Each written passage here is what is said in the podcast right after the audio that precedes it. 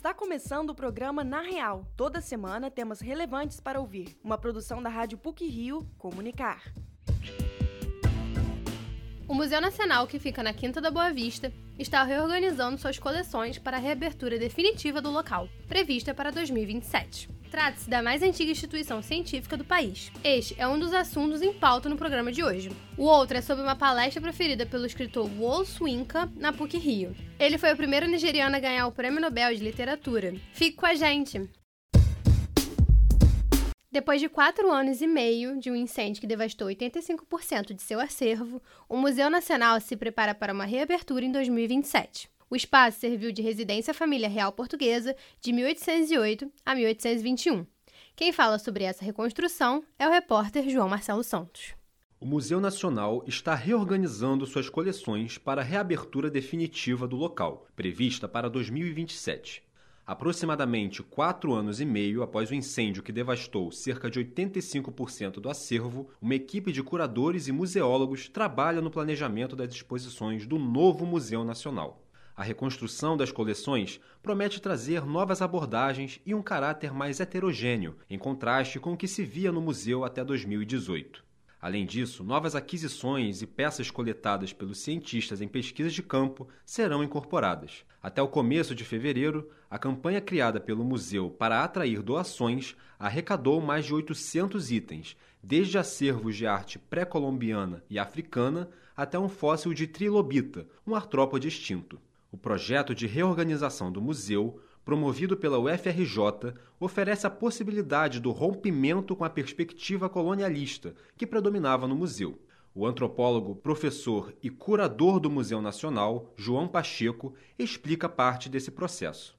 O trabalho que nós iniciamos, então, foi um trabalho é, voltado para é, as populações indígenas, para uma interlocução uma relação dialógica com elas, é, de maneira que os próprios indígenas fornecessem peças para a reconstrução do Museu Nacional e eles mesmos definissem e dissessem para nós quais eram as peças que consideram mais importantes serem vistas dentro da sua cultura, as mais significativas. A importância dessa mudança de abordagem passa principalmente pela desconstrução de preconceitos e noções limitadas sobre determinados grupos sociais do Brasil.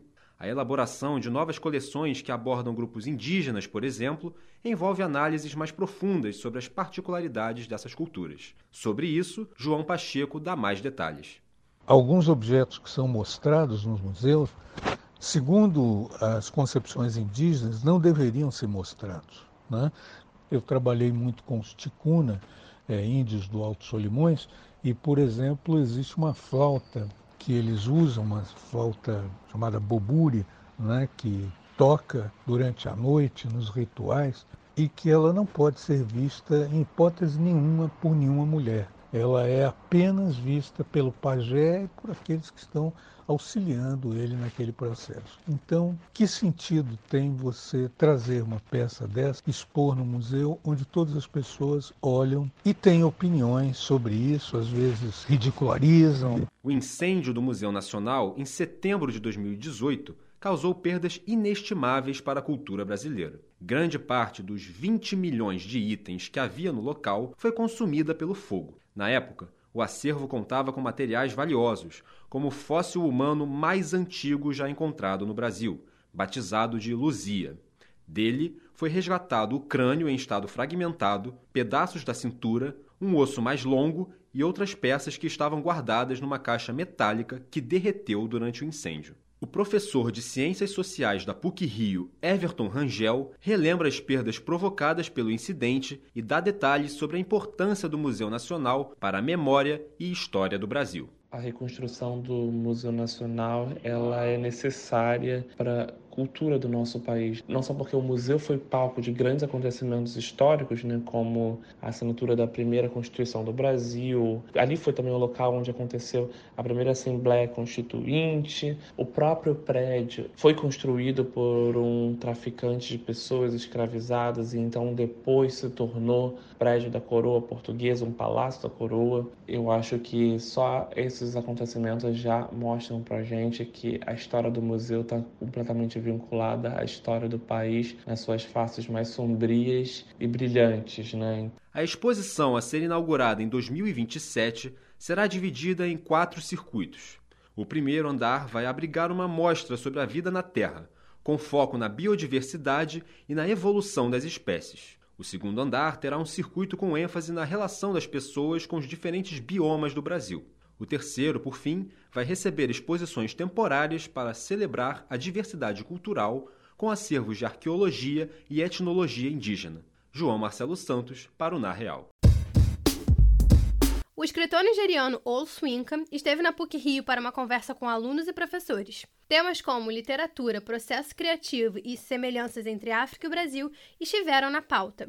A repórter Maria Lins acompanhou o evento e traz as informações. Olu Soyinka é um escritor, dramaturgo e poeta renomado. Ele foi o primeiro escritor nigeriano a ganhar o Nobel de Literatura em 1986. O prêmio literário foi criado em 1901, mas foram precisos 85 anos para que um escritor do país o recebesse. O escritor nasceu em Abeokuta, no oeste nigeriano, onde aprendeu a ler e escrever. Ou tem 20 livros de ficção publicados e diversas peças teatrais. Na época que ganhou o Nobel de Literatura, era admirado em todo o continente africano por sua obra e participação ativa na luta pela independência de seu país. Soinka deu uma palestra na PUC Rio no evento Áfricas e Brasis Heranças e Intercâmbios, que foi organizada pelo Laboratório de Estudos e Pesquisas Interdisciplinares sobre o continente africano e as afrodiásporas, LEPECAD. O evento teve a presença do reitor da PUC Rio, Padre Anderson Pedroso, o vice-reitor André Luiz de Araújo e o presidente da African Pride, Ajoemi Oshunleye. A conversa foi mediada por Asa Nigeri, coordenadora e professora do Departamento de Letras da PUC Rio, que conta como foi a experiência.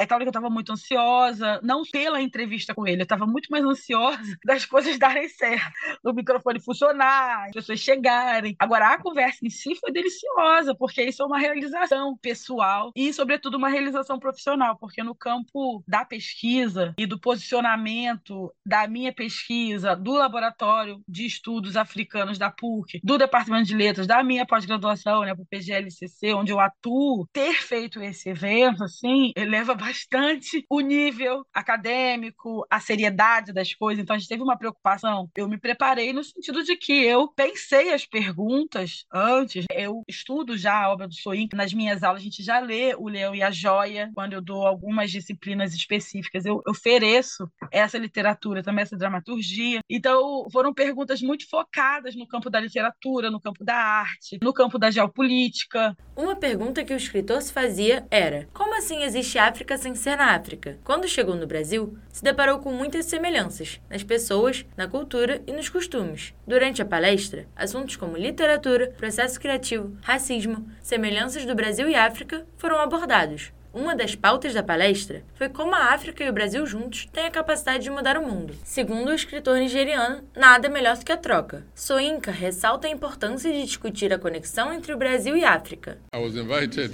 Eu fui convidado para vir aqui conversar com vocês no Dia da África para celebrar o Dia da África com vocês. A conexão do Brasil e da África é importante simplesmente porque muitos de vocês aqui sabem qual é a sua origem, não é? Não queremos todos nos reconectar com as nossas origens. Isso é uma decisão que os brasileiros têm que tomar.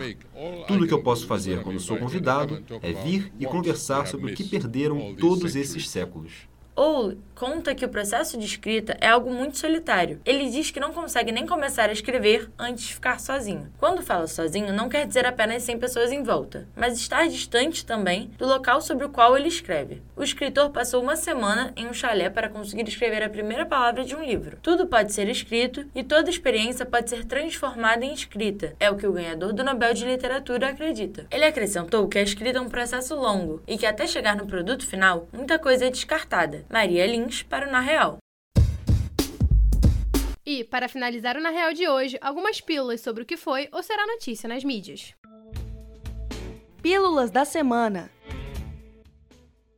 Está em cartaz no Sesc Copacabana a peça Olga e Luiz Carlos, uma história de amor. O espetáculo recompõe o relacionamento de Luiz Carlos Prestes e Olga Benário através das cartas que enviavam um para o outro enquanto estavam presos. O diretor da peça e ex-professor da PUC, Silvio Tendler, iniciou na década de 80 o projeto que retrata o relacionamento desde quando Olga e Luiz Carlos se conheceram. Ingresso a partir de R$ 7,50, indicado para maiores de 14 anos. Falta menos de um mês para a Copa do Mundo Feminina. O primeiro jogo será Nova Zelândia contra Noruega. A partida vai acontecer no estádio Eden Park, na Nova Zelândia, às 4 horas da manhã pelo horário de Brasília, no dia 20 de julho. Já o Brasil estreia em campo no dia 24, às 8 horas da manhã, contra o Panamá no estádio Hindmarsh, na Austrália. Todos os jogos poderão ser assistidos na TV Globo. Elementos, o mais novo filme da Pixar, está em exibição nos cinemas. O longa-metragem se passa em uma cidade onde pessoas feitas de fogo, água, terra ou ar vivem em harmonia. Elementos é o 27º filme da Pixar e conta com Marisa Hort na dublagem brasileira. A classificação é livre. Está em cartaz Meninos e Meninas o Musical, no Teatro das Artes, no Shopping da Gávea. Com direção geral de Afra Gomes e Leandro Goulart, o elenco, formado por 14 jovens, retrata de forma descontraída temas recorrentes na vida dos adolescentes. Entre os assuntos abordados estão o bullying, a relação entre pais e filhos e o primeiro amor. As sessões acontecem todos os sábados às 6 da tarde. O ingresso inteiro custa 80 reais e a meia R$ 40. A compra pode ser feita na bilheteria ou através do site divertix.com.br. A temporada vai até o final de junho. Última semana para ver o universo está vivo como um animal no CCBB. Inspirado nas obras do inventor do século XIX, Nikola Tesla, a apresentação mistura luz e as invenções de Tesla e explora o passado, o presente e o futuro do inventor. O Universo Está Vivo como Animal pode ser visto às quintas, sextas, sábados e domingos até dia 25 e conta com sessões com libras. Ingresso a partir de 15 reais e a classificação é livre. Por hoje é só. Esse episódio foi apresentado por Olivia Tajiba com pílulas de Maria Mariana Braga e José Esteves e edição sonora de Maria Mariana Braga. O programa Na Real tem supervisão e edição do professor Célio Campos. Lembramos que a Rádio PUC faz parte do Comunicar, que é coordenado pela professora Cristina Bravo. Até a próxima semana!